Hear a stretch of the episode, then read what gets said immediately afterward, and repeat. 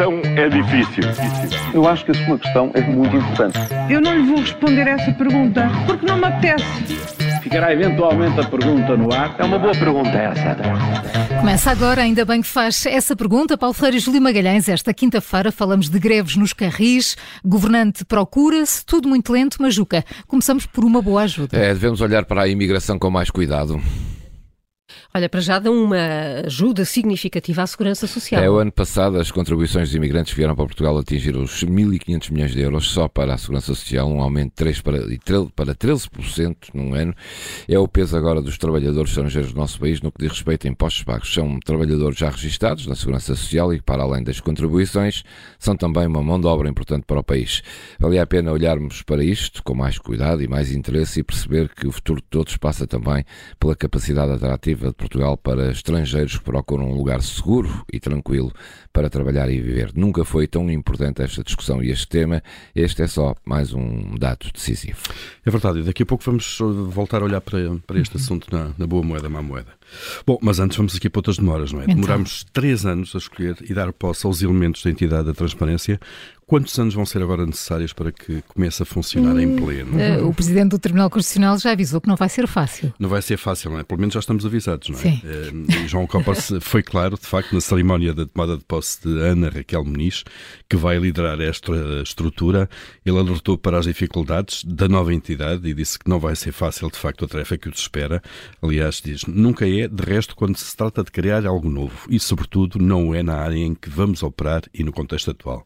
Portanto, área em que vão operar é da transparência de detentores de cargos políticos. A entidade vai apreciar e fiscalizar a declaração única de rendimentos, património e interesses, então, desses titulares de cargos políticos e altos cargos públicos, Obviamente que é daquelas áreas onde nada é fácil. Hum.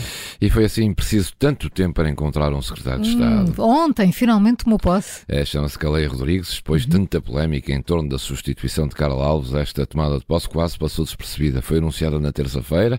Ontem tomou posse, já está a trabalhar. O currículo me parece mais ou menos sólido. Vamos ver a experiência no terreno. O governo terá pelo menos, pelo menos encontrado alguém ligado à área da água, da agricultura, das florestas e das pescas.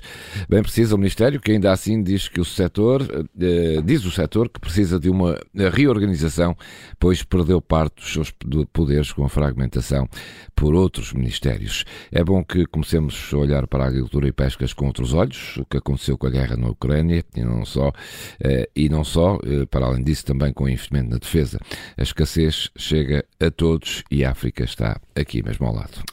Até quando é que vai durar o impasse laboral na CP? Hum, não há luz só ao fundo do túnel, Paulo. E aliás, já há mais uma greve marcada para dois dias. É dias 27 de fevereiro uh, e 1 de março. É Sim. É melhor uh, tomarmos uh, já nota. Quem precisa de comboio todos os dias, Sim. quem está a pensar viajar nestes dias.